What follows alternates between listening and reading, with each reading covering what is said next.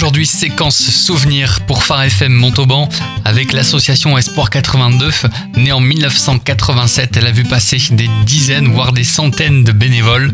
Et aujourd'hui, avec plusieurs de ses animateurs et animatrices bénévoles, nous allons faire cette séquence souvenir. Votre souvenir le plus marquant à l'antenne de Radio Espoir 82 ou de Phare FM Montauban avec Annick. Il y a tellement plein de choses qui, m'ont marqué. J'étais très timide. Et lorsque Maxime m'a demandé de faire de la radio, j'avais un peu peur parce que j'étais timide.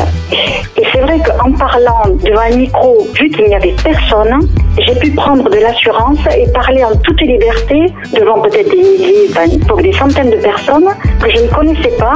Et ça m'a libéré dans ma parole pour m'approcher des gens, parler avec des gens. Et je ne pouvais pas aller au-devant des gens pour leur parler. Et grâce à ce moyen de communication, j'ai pu communiquer avec les autres. Et je peux maintenant parler librement avec les gens. Autour de Guy de nous donner un souvenir de son passage à l'antenne.